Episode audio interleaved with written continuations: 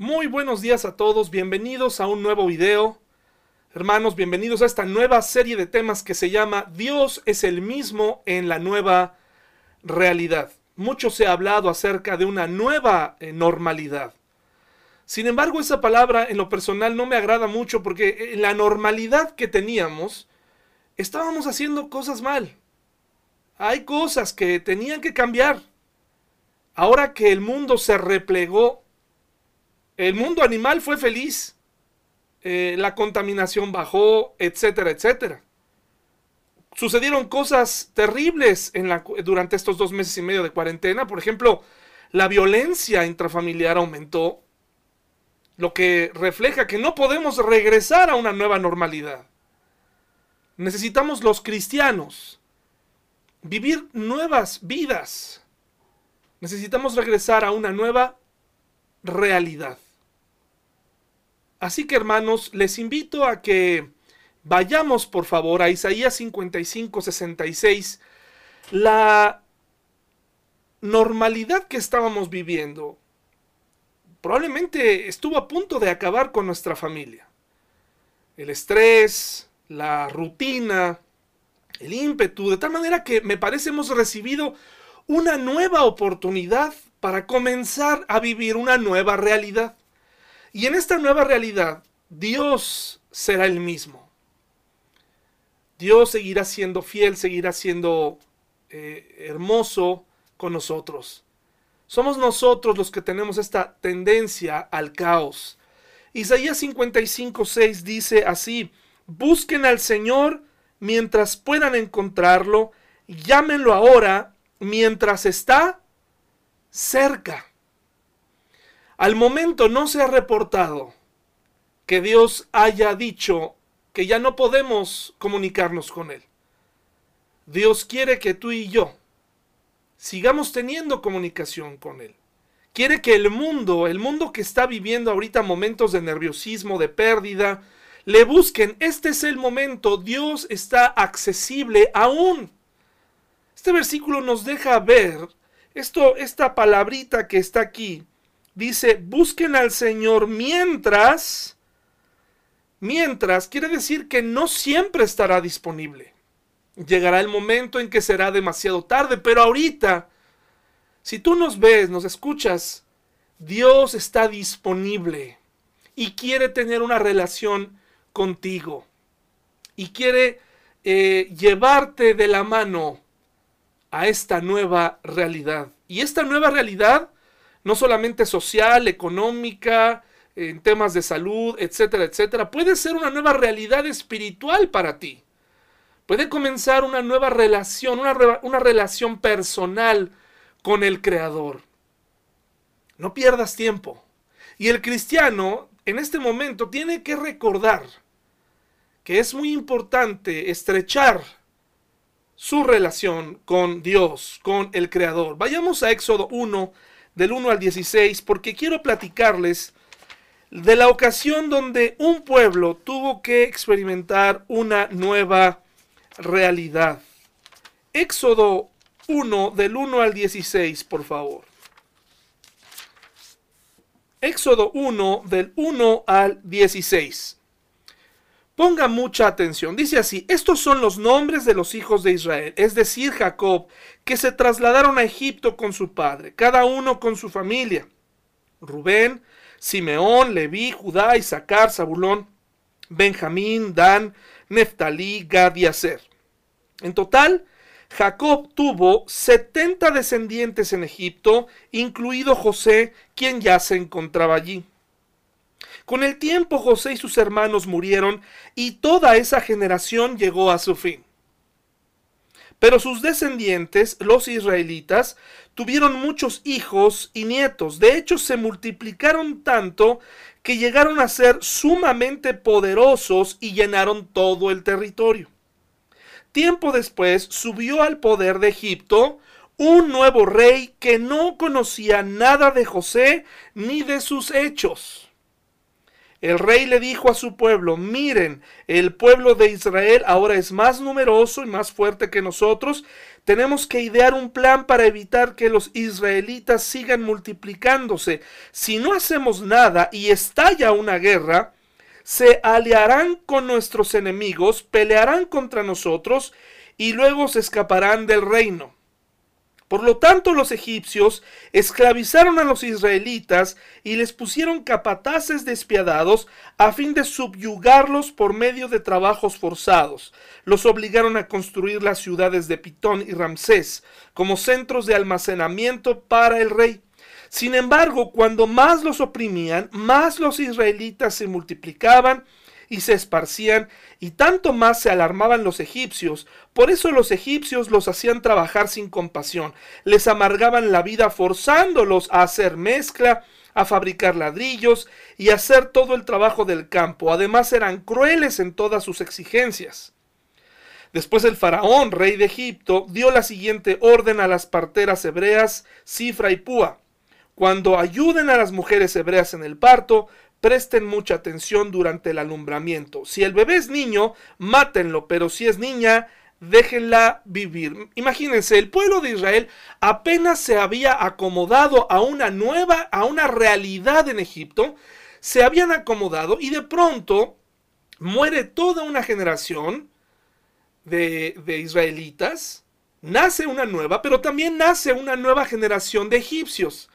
Y esta nueva generación de egipcios, incluyendo, incluyendo al faraón, ya no sabían quién había sido José. Si usted escucha, si usted lee la historia de José, se dará cuenta que José tuvo mucho que ver en la grandeza del pueblo egipcio.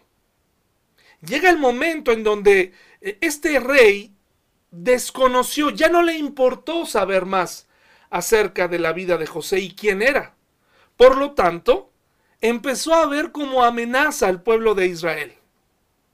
Y una amenaza sin fundamento, solamente porque vio a más y solamente, fíjense cómo, cómo un, líder o un presidente eh, puede llegar a pensar sin fundamentos y declararle la guerra a algo sin que realmente exista una amenaza. Hasta el momento Israel no había manifestado alguna actitud violenta, sencillamente eran más. Y ante eso, ante esa realidad, al sentirse eh, superado en número, dijo, estos van a hacer algo, se van a apoderar. Eh, una, interesante similitud con los migrantes, ¿no? Eh, que estamos viviendo ahora. Son vistos como una amenaza cuando todos los migrantes en todas las partes del mundo colaboran, colaboran a la construcción de un pueblo. Estados Unidos está formado por inmigrantes de todos los países. Entonces, eh, aquí la amenaza fue, son más, hay que eliminarlos, hay que eh, ponerlos a hacer cosas, vamos a llegar a ponerles trabajos que, de servidumbre, que, que, nos, que nos sirvan, los vamos a explotar, los vamos a usar como mano, vamos a usar su mano de obra, vamos a aprovechar que están aquí, pero además vamos a amenazar su vida y vamos a tratar de controlar a sus familias. Y ahora cada vez que nazca un varón, lo vamos a matar porque ellos tenían la idea de que el hombre era más fuerte y eh, la mujer débil, ¿verdad? Entonces lo que querían era que ya no hubiera varones para que las mujeres pues pudieran eh, servir para otras cosas, pero que no se criaran nuevos guerreros. Esta es una manera de pensar de esta civilización pagana y es la manera de pensar hoy en día de muchos gobernantes, ¿verdad? Eh, entonces, ¿qué, qué, triste situación. El pueblo de Israel ya se había acostumbrado a una nueva realidad, una realidad que no les pertenecía, por cierto, hermanos. Esta realidad que ellos vivían en Egipto eh, eh, era, una, era una realidad que iba en contra de Dios porque el pueblo de Israel no debió haberse quedado ahí. Sin embargo, el pueblo de Israel se quedó y se estableció en ese sitio. Se estableció en ese sitio, provocando eh, este problema. Esa realidad que ellos estaban viviendo no, no eh, les pertenecía. Se habían acostumbrado a ella. Muy interesante también con los asuntos que estamos viviendo hoy en día, ¿verdad? Una, una relación, como todo se repite. El pueblo de Israel tenía su Dios, tenía sus, sus leyes, tenía sus normas, y en ese momento, hermanos, eh, la tierra, iba, ellos iban a vivir en otro lado. Sin embargo, Dios permite que ocurra esto para que ellos salgan y disfruten de una tierra que Dios había preparado para ellos. Pero ellos, si se fijan, estaban muy cómodamente acomodados ahí. Y este pueblo pagano dice, no, ahora los vamos a aniquilar, los vamos a acabar y los vamos a esclavizar. Y una vez que comienzan a acostumbrarse, ya se habían acostumbrado a vivir, a vivir en paz, comienza una nueva realidad y ahora se convierten en esclavos. Y de pronto, y de pronto, hermanos, eh, comienzan a vivir una nueva realidad. Hay dos maneras de enfrentar una nueva realidad. No sé si usted ha experimentado nuevas realidades en su vida. Pero por ejemplo, yo le puedo decir que cuando una persona muere, eh, la realidad de una familia cambia. Eh, sea el, el papel que haya jugado ese miembro en la familia, esa realidad cambia. Ahora hay que acostumbrarnos, y yo acostumbro decirle a las personas que tenemos que pedirle ayuda a Dios para ahora aprender a vivir sin ellos en nuestra realidad, porque todo cambia. Observar sus cosas, observar la habitación vacía, observar todo eso es terrible. Es una nueva realidad con la que, con la que tenemos que aprender a vivir. Y hay dos maneras de enfrentar una nueva realidad. Y no solamente es la muerte, no solamente es un cambio de ciudad, no solamente ahora vivimos una realidad única, porque ahora tenemos que salir a la calle con cubrebocas, tenemos que protegernos con máscara, etcétera, etcétera, tenemos que tener distancia y, en, una, y en un pueblo tan cálido, tan cordial, este, tan, tan digamos, eh, acostumbrado al contacto físico, estás dando abrazos, aunque no conozcas a la otra persona, pues ahora nos han dicho, ya no puedes tener una, es una distancia de un, un, metro eh, y medio, dos metros entre personas. Y para muchos esposos, pues esto de la sana distancia ya lo venían aplicando desde el primer año de casados con su esposa. Y muchos papás siguen aplicando, miren qué genios eran. Ya estaban aplicando la sana distancia con sus hijos porque ni un beso ni un abrazo les dan, ¿verdad? ninguna muestra de cariño, ningún afecto, y desde el primer año de casados o tal vez antes, implementaron la sana distancia en su familia, ¿verdad? Bueno, pues ahora, hermanos, es mandatorio, es obligatorio que tengamos que conservar, no podemos entrar todos en bola, eh, un pueblo que le cuesta mucho trabajo respetar las filas, ahora tiene que hacer filas más largas, etcétera, etcétera. Pero hay dos maneras de enfrentar una realidad, una nueva realidad, sea cual sea. Número uno, hacer como que no pasa nada.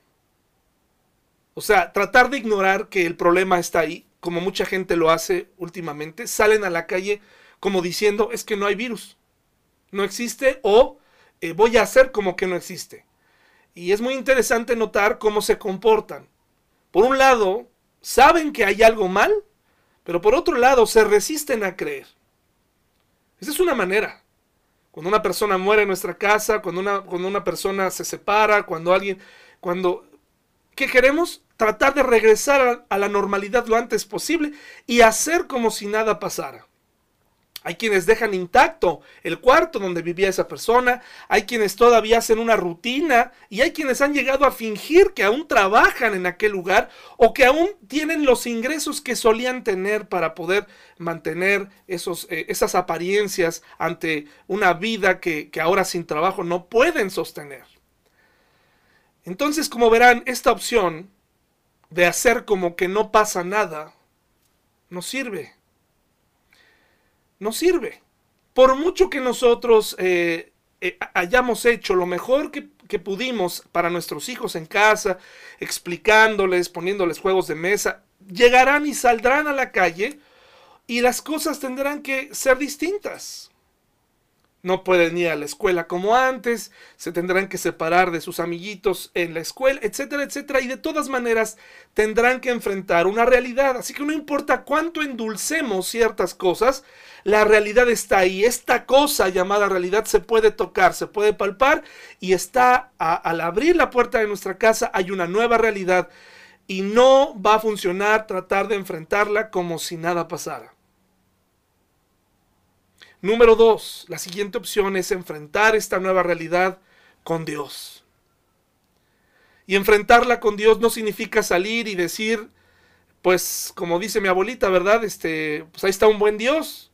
O como dicen algunos, pues ahí Dios no lo quiera y vámonos a ver qué pasa, ¿no? Enfrentarla con Dios significa aplicar la prudencia, significa aplicar el orden, significa obedecer, significa confiar, sí, pero también significa cambiar ciertas actitudes. Vayamos aquí a Éxodo 3, 7 al 9, porque en ese momento, cuando el pueblo de Israel se había acostumbrado a una nueva realidad, primero de ser dueños casi de la tierra para luego convertirse o, en huéspedes distinguidos, luego pasan a ser esclavos y luego pasan a ser peregrinos en el desierto rumbo a una tierra que ellos no conocían y cuya descripción solamente fue dada como cuando vas a un viaje y te dicen, eh, te presentan el panfleto y dicen, mira, esto es lo que vas a acceder con lo que acabas de pagar. Pues eso es todo lo que tenían, imágenes de cómo sería la tierra. Una nueva realidad. Ahora eran viajeros, ahora eran peregrinos. Un pueblo numeroso en el desierto. Pero ¿Cómo fue que cambió su realidad de un momento a otro? Vayamos a Éxodo 3 del 7 al 9. Dice así. Ahora, fíjense qué interesante, porque eh, en realidad el pueblo de Israel estaba cansado de la esclavitud y sin duda hubo clamores de ayuda. Mire lo que dice eh, Éxodo 3.7. Luego el Señor le dijo, ciertamente He visto la opresión que sufre mi pueblo en Egipto. ¿Quién dice esto? El Señor. He oído sus gritos de angustia a causa de la crueldad de sus capataces. Estoy al tanto de sus sufrimientos. Por eso he descendido para rescatarlos del poder de los egipcios, sacarlos de Egipto y llevarlos a una tierra fértil y espaciosa. Es una tierra donde fluyen la leche y la miel, la tierra donde actualmente habitan los cananeos, los hititas, los amorreos, los fereceos, los hebeos y los jebuseos mira, el clamor de los israelitas me ha llegado y he visto con cuánta crueldad abusan de ellos los egipcios. Hermanos, en esta nueva realidad, Dios sabe perfectamente lo que estás atravesando sabe perfectamente que el dinero no te alcanza, sabe perfectamente de tus temores, sabe perfectamente si tú tienes una condición de salud que te pone en riesgo o que te pone en esa en ese grupo de personas que tienen una condición que te hace vulnerable a este virus. Dios sabe todo eso, Dios ha escuchado tu clamor, quiere ayudarte, pero escucha muy bien así como escuchó los clamores de Israel, un pueblo que le pidió a Dios ayuda, que pidió eh, salir de este lugar, que, que, vio la esclavitud de sus hijos, que, de los bebés, de los niños, del peligro, todo esto, Dios escucha, pero ve, les ofrece una tierra, pero no les dice esto va a ser muy sencillo. Les promete la tierra, pero esa tierra ya estaba ocupada por enemigos no iba a ser fácil. porque Dios no, es, no, no escogió eh, a pueblos o una tierra que estuviera eh, sencillamente eh, libre? Hermanos, nuestra vida, Dios no nos puso aquí en un campo de flores para que todo sea fácil, porque nos conoce, porque sabe que precisamente porque no valoramos es triste, pero cuando nosotros les damos todo a nuestros hijos, así como así, solo por el hecho de ser nuestros hijos, en vez de criar personas agradecidas, hacemos monstruos que creen que todo lo merecen. En este sitio y en este camino que estaba a 11 días y que tardaron 40 años en llegar, se debió precisamente a que había una, una serie de pensamientos encontrados, una batalla de rebeldía en los miembros del pueblo de Israel, en, todas estas, en todos estos adultos, donde por un lado clamaron por ayuda, pero cuando salieron y recibieron finalmente la ayuda, ya no quisieron aceptar esta nueva realidad porque querían hacer las cosas a su manera. Pero de respecto a Dios, Dios ve, Dios escucha, Dios entiende y Dios actúa. Y dice aquí, hermanos, por eso he descendido para rescatarlos. Dios quiere rescatarte de este, de este momento, pero no lo va a hacer a tu manera. No lo va a hacer solo porque tú lo dices. Hay una forma de hacerlo, pero necesita tu corazón, necesita nuestra confianza, necesita que confiemos en Él. Dios dice, si yo quiero rescatarte, yo estoy al tanto, qué bueno, es decir, mi caso le ha llegado a Dios, a los oídos de Dios, Él no es indiferente a mi dolor, pero Él, en, la visión del espacio y el tiempo, y el tiempo, todo eso que en el panorama que, que Él ve y que nosotros no, Él sabe qué camino es mejor para nosotros. No sé si te has encontrado con personas que siempre están batallando con el mismo problema tienen un problema en un trabajo, tienen un problema en otro trabajo, tienen otro problema, siempre se encuentran con conflicto, conflicto, conflicto. ¿Tú crees que Dios elige estarte, quiere fastidiarte con eso? ¿Tú crees que Dios quiere complicarte la vida? No, hermanos, no necesariamente, pero Dios quiere enseñarte algo. Acuérdate que esto es un entrenamiento. Si tú no vences ese problema que hay en ti, si tú no vences esa lucha, si tú no si tú no vences esos sentimientos, esas emociones desbordadas, eh, si tú no, no eh, aumenta tu fe, si no cambia tu carácter, no pasarás al siguiente nivel del entrenamiento. Te quedarás estancado ahí. Por eso mucha gente no avanza. Por eso no avanzamos, porque estamos estancados y nos preguntamos, ¿por qué nos va mal? ¿Por qué no tengo éxito? ¿Por qué no triunfo en ciertas cosas? Si yo hago esto y aquello, si yo participo, si yo... ¿Qué pasa? Bueno, pues examina tu vida y tu carácter. Dios permite que estés atorado ahí. Y el pueblo de Israel tuvo que estar 40 años dando vueltas porque era, imagínense esta gente llevada con esta actitud primero de mártires, de eh, esclavos, sacados de ahí y llevados directamente a una tierra eh, donde Dios se iba a encargar de vencer a sus enemigos, hubieran llegado prácticamente a, a querer darle órdenes a Dios. Y esto lo sabemos por la actitud que tuvieron todo el camino y durante todos esos 40 años que Moisés tuvo que soportar todo esto. Así que, hermanos, Dios está al tanto. No tengas temor. Pero vamos a analizar un poquito más. Y te quiero decir esto. Ante las nuevas realidades hay una comprensible actitud humana. Voy a repetirlo otra vez. Ante las nuevas realidades hay una comprensible actitud humana. ¿Qué significa esto? ¿Y por qué digo que es comprensible?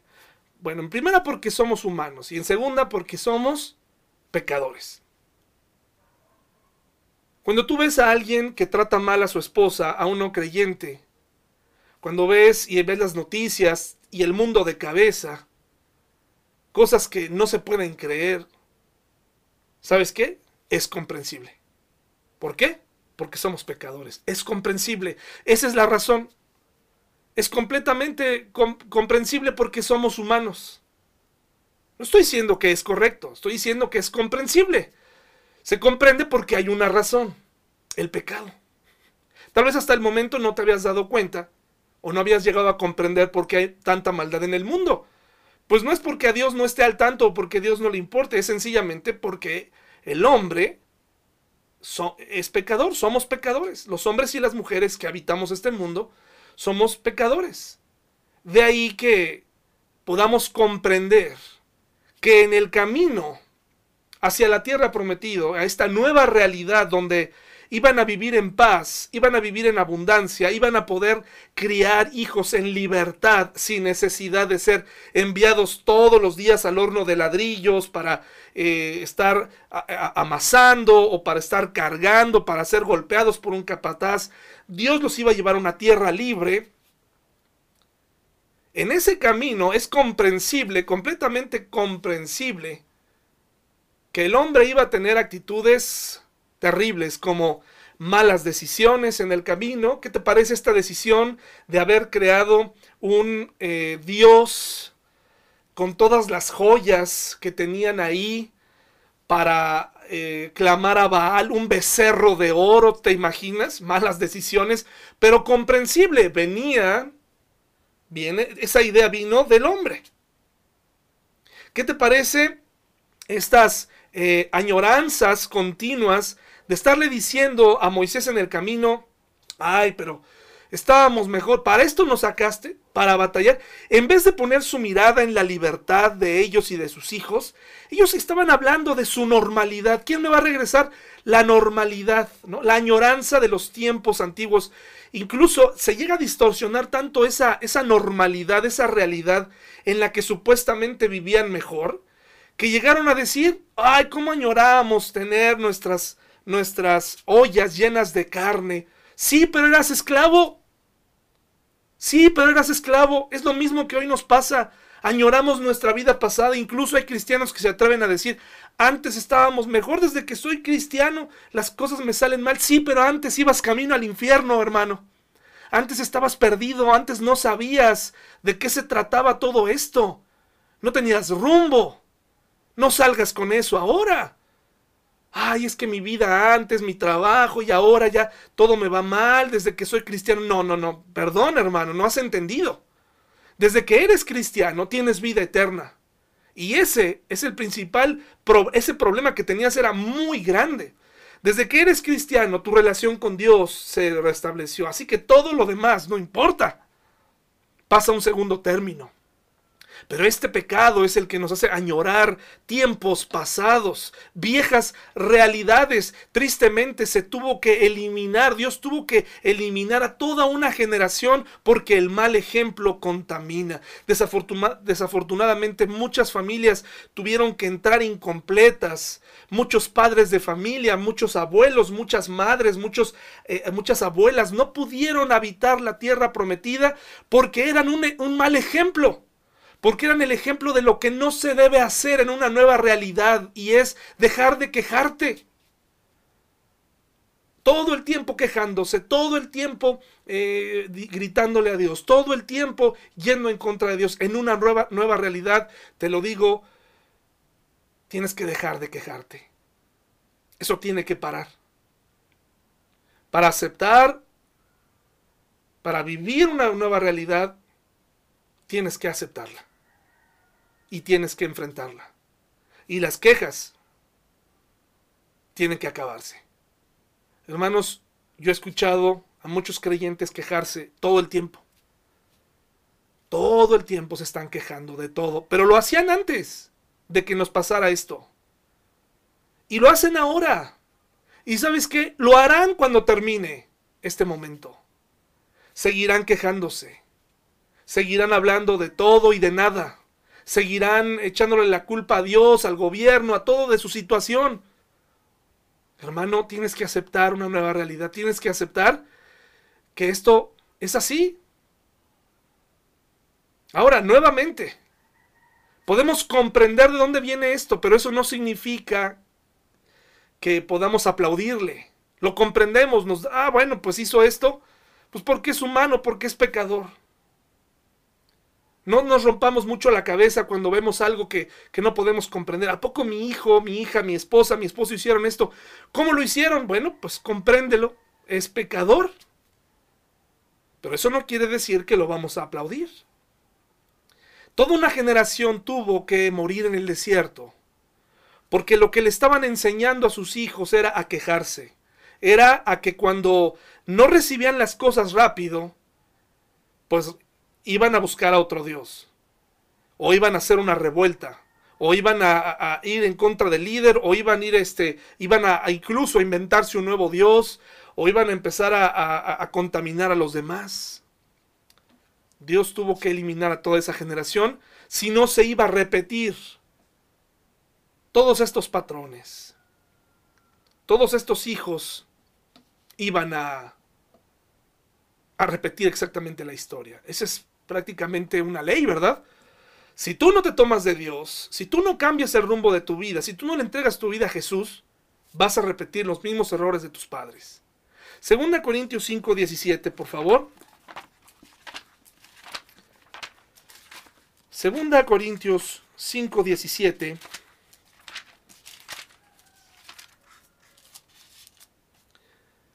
Comprensible el error humano, comprensible el pecado, comprensible, o sea, nos da una razón de por qué suceden las cosas.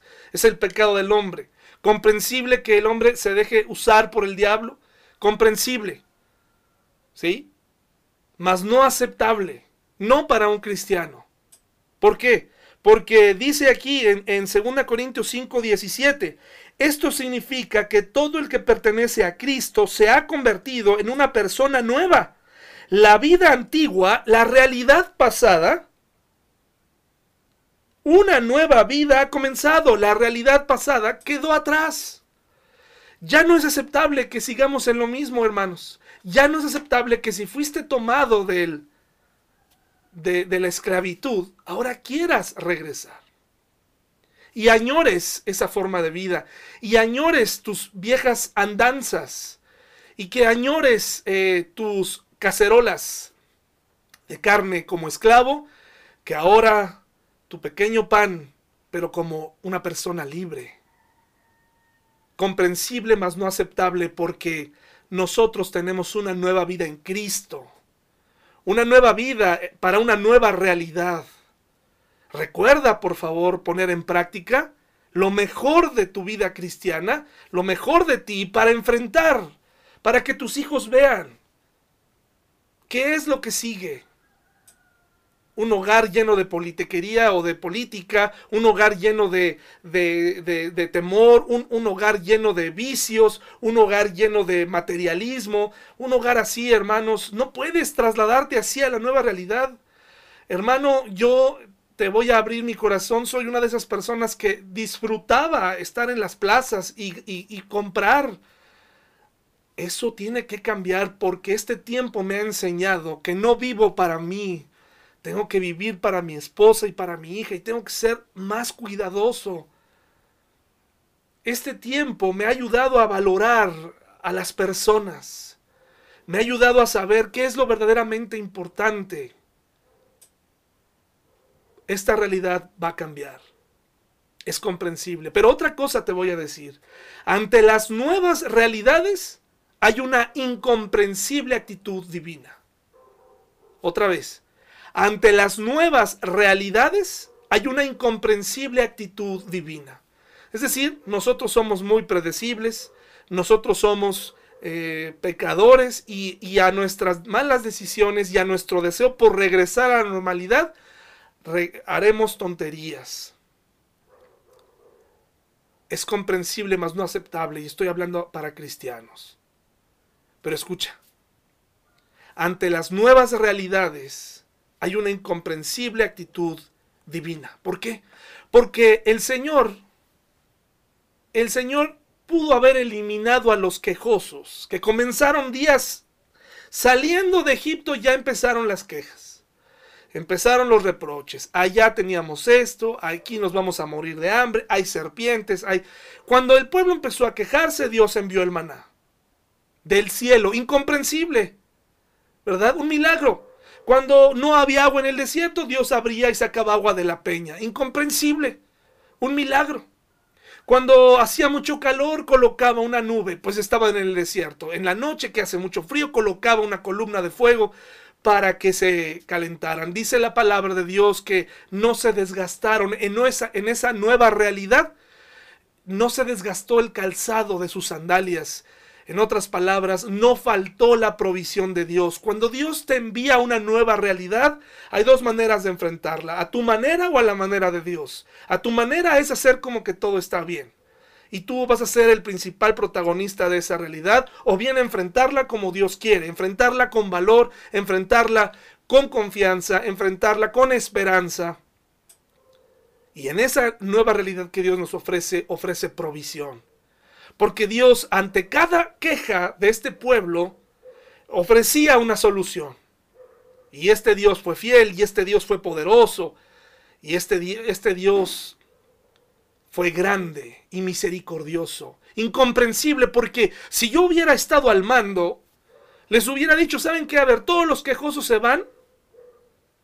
Allá, miren, les voy a señalar al lado contrario a la de nosotros vamos, y para allá se van y no los quiero volver a ver. Así somos nosotros. Algo no nos gusta de alguien, aquí partimos, aquí, órale, aquí nos separamos, no me importa hablar contigo, no me importa nada, órale, vámonos. Pero Dios, porque es Dios, tiene actitudes incomprensibles de amor, esperanza. Sí hubo disciplina en el desierto, claro que sí, hubo momentos tremendos, hubo situaciones que, que nos, que nos ponen los, eh, la piel de, de, gallina, nos eriza la piel porque vemos cómo Dios tuvo que actuar cuando la situación se estaba saliendo de control para los líderes.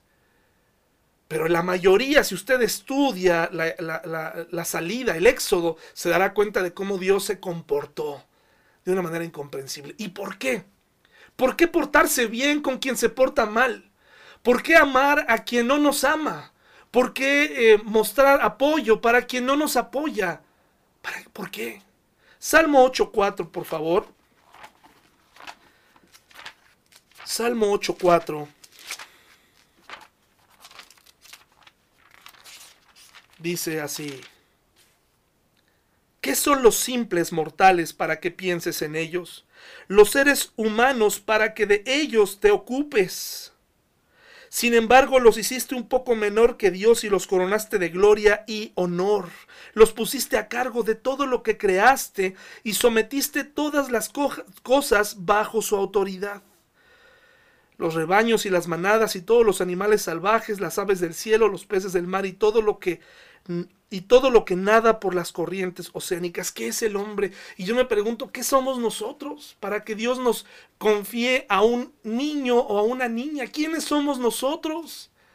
¿Quién eres tú para haberte convertido en mamá o en papá? ¿Quién eres tú? Lo más triste es que muchos padres quieren deshacerse de sus hijos. Clamaron por hijos y ya no, y ya no los quieren tener, ya, los, ya no los soportan quieren que sean independientes ya al mes, quieren que caminen, que se sirvan solos, ¿no? Quieren que todo vuelva a la normalidad, pero ahora tu realidad es ser papá y ser mamá. Es una de las realidades más difíciles de comprender para muchas personas. Quieren seguir teniendo vida de solteros, quieren seguir teniendo una vida como si nada pasara. Pero ahora eres papá ¿Quiénes somos nosotros para que Dios nos haya puesto a cargo de la naturaleza que tanto maltratamos? De los recursos naturales, pésimos administradores de esta tierra, que sin duda agradeció la pausa, pero que ahora todos queremos volver a ensuciar lo antes posible. ¿Quiénes somos nosotros? Nosotros recibimos por gracia todos estos privilegios. Y en vez de vernos a nosotros mismos como alguien, como seres que no merecemos lo que tenemos, nos ponemos delante de Dios y le decimos, mira, aquí está el rey de esta tierra. Sabes, la familia es un regalo.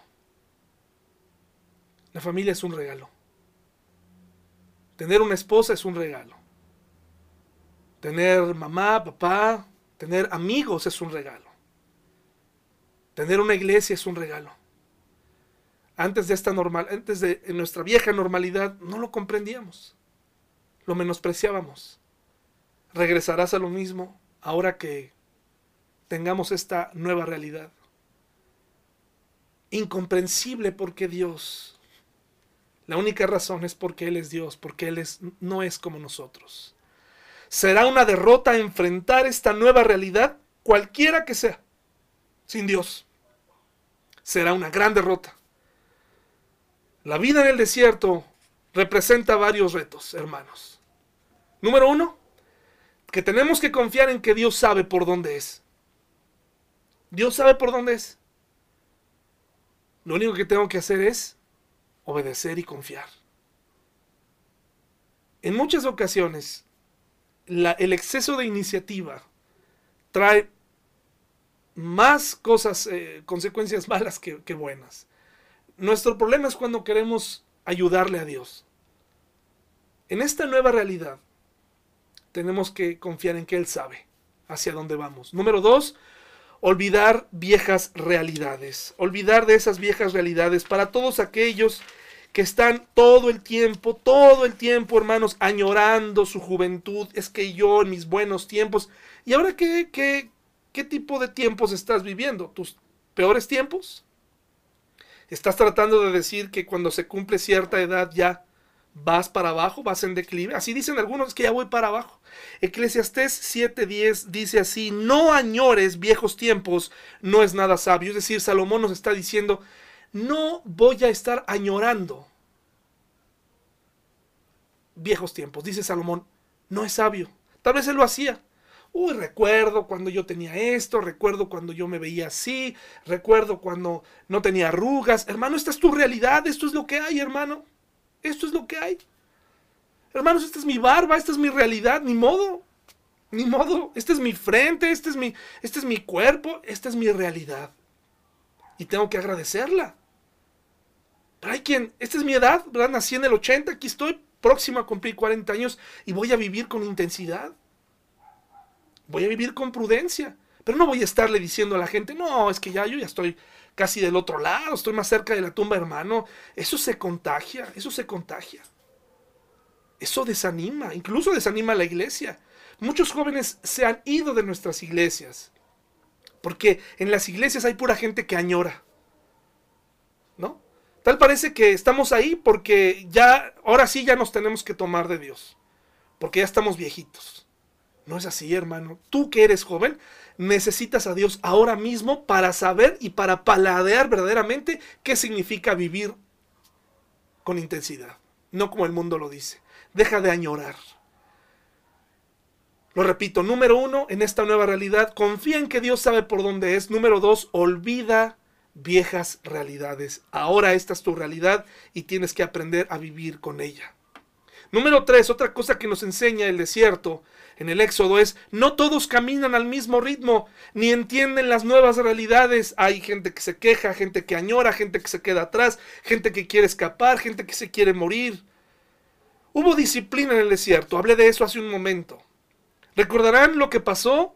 Ya que estaban a punto de conquistar a los últimos enemigos en el libro de José y aparece Acán, que desafortunadamente pasa a la historia como el ladrón que por un manto babilonio eh, ocasionó que hubiera una pérdida, ocasionó que hubiera una pérdida, ocasionó. Entonces ocasiona un problema, ocasiona un conflicto ocasiona que muchas eh, familias se quedaran sin padres, se quedaran sin madre, ocasiona todo esto. Acán, todo porque a él le gustó un manto y lo guardó. De pronto Josué se siente triste, de pronto eh, Josué se siente eh, desanimado, se siente cansado, se siente que, que algo está pasando, que hicimos mal, por qué perdimos esta batalla. Y de pronto Dios le dice, entre tu pueblo hay alguien que robó. Él hace una examinación del asunto, busca al culpable, lo encuentra, y entonces Dios dice, elimínalo a él y a sus familias. Y mucha gente delante de esos retos, delante de estas eh, disciplinas de Dios dice, ¿cómo es posible que Dios sea así? ¿Cómo es posible que Dios haya matado a Acán y a su familia? ¿Cómo es posible que los haya matado a todos? ¿Sabes por qué? No nos ponemos a pensar en todos los niños que quedaron huérfanos y en todos los que murieron gracias a lo que hizo Acán. Gracias a lo que hizo Acán. Entonces no todos comprenden la realidad que estamos viviendo, no todos lo entienden. Mucha gente sigue con sus reuniones, sigue con sus fiestas, no pueden aplazarlas, siguen con su agenda, siguen con su rutina, no pueden. No hemos comprendido que este es el momento de cuidarnos mutuamente. ¿Qué va a pasar si alguien eh, se contagia en una fiesta y fue la última que tuviste, pero no hubo gente que no se detuvo? En esta realidad la gente es muy difícil convencerla, es desgastante. Y número cuatro, hermanos, quiero decirte, las malas realidades pasarán. Esto que estamos viviendo pasará, hermano. Te invito a que confíes en nuestro Dios. Él es el mismo, Él, él no cambia y Él nos ama. Esta realidad pasará. Yo te deseo que puedas enfrentarla con valor, que puedas enfrentarla con esperanza. Yo deseo que puedas eh, tomar a este Dios, que deseches esa versión equivocada de ti. Todas esas cosas que, que, que, no agradan a Dios y que vivas una vida nueva y que atravieses y que enfrentes esta nueva realidad, no a tu manera, sino confiando en Dios. Esta nueva realidad que vamos a enfrentar será difícil, será complicada. Mientras no haya una vacuna, será siempre un riesgo. No te estoy diciendo que vivas con temor, solamente te estoy diciendo, obedece. No hagas como si esto no, como si esto no existiera. Obedece, hermano, por favor, métetelo en tu cabeza. Hay un virus afuera matando gente y hasta que no se muera alguien de los tuyos, lo vas a comprender habrá problemas económicos, habrá crisis, habrá situaciones difíciles, habrá todo eso. Claro que sí, pero te quiero recordar algo. Dios está vivo. Y Dios ha enfrentado durante muchos años, desde el inicio de la creación, ha enfrentado estas crisis con los hombres y mujeres que le han pedido ayuda. Y yo levanto mi mano a Dios y le digo, ayúdame a vivir este momento histórico, esta realidad histórica. Quiero vivirla contigo, quiero enfrentarla contigo. Si habrá desempleo, si habrá hambre, si habrá tristeza, si habrá lo que venga, yo quiero confiar en ti porque tú me has demostrado muchas veces, está en los libros, está en la Biblia, está en la historia, cómo Dios protege a su pueblo porque Dios tiene actitudes incomprensibles, porque Dios no es como nosotros, Dios es la fuente del amor, Dios es la fuente de la protección, Dios es la fuente y Él no se queda dormido. Hermano, ten esperanza y enfrenta esta nueva realidad y dile a tus hijos que tengan esperanza. Dile a tus hijos que hay un Dios que sí puede con esto y con todo lo que venga. Te mando un fuerte abrazo. Que Dios te bendiga.